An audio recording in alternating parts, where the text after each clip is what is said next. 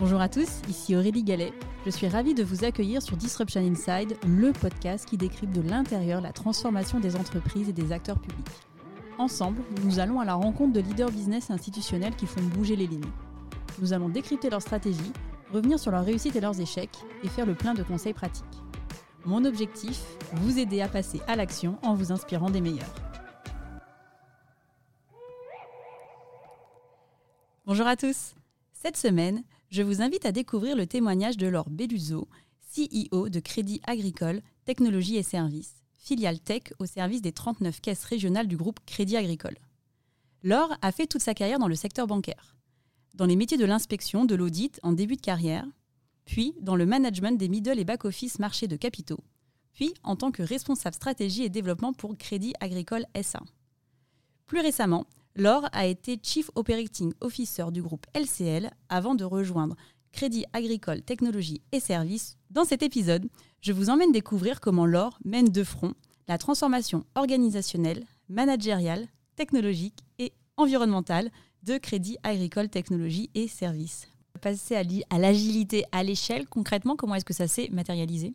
Bon, alors on a euh, changé euh, toutes nos méthodes de travail. Donc euh, traditionnellement, on était une entreprise qui développait en cycle en V, voilà, comme en bon vieux temps.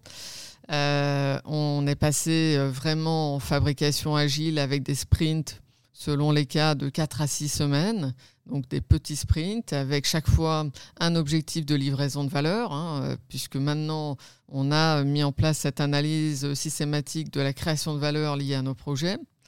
On a réinternalisé euh, ce qui était la MOA avant, qui était euh, logée dans les caisses régionales et qui est maintenant reprise euh, chez nous. On s'est inspiré du modèle Spotify d'organisation avec des tribus, des squads.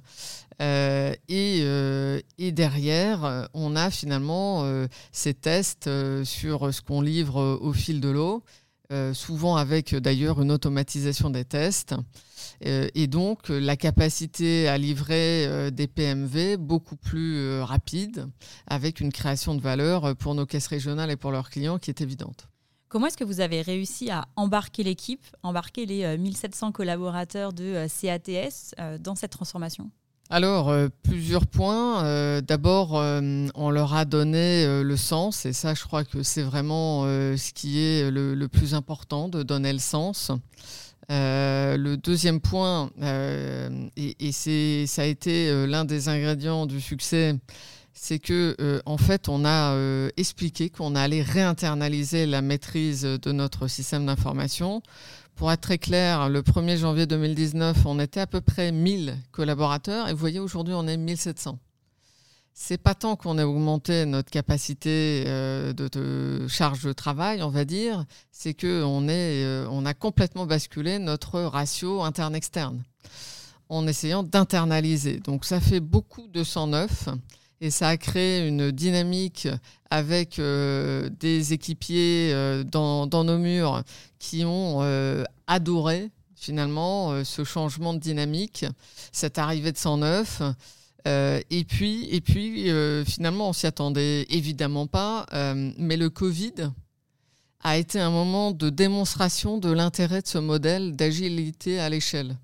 On a démontré, avec la crise Covid, qu'on était capable de livrer en quelques semaines des, des choses, alors que jusque-là, bah, à chaque fois que les caisses régionales demandaient quelque chose, bah, ça prenait un an, parfois un an et demi, parfois deux ans. Euh, et donc, on est passé euh, d'un cycle de livraison où on était plutôt sur 18 mois en moyenne à aujourd'hui 6 mois euh, de time to market. Et cette crise Covid, où on a aidé les caisses régionales par notre réactivité que permettait le modèle agile, ça a donné un sentiment de fierté à l'entreprise parce que tous les jours, elle recevait des merci de la part des caisses régionales, qui a été finalement le, petit plus qui nous a aidé à aller encore plus vite dans notre transformation.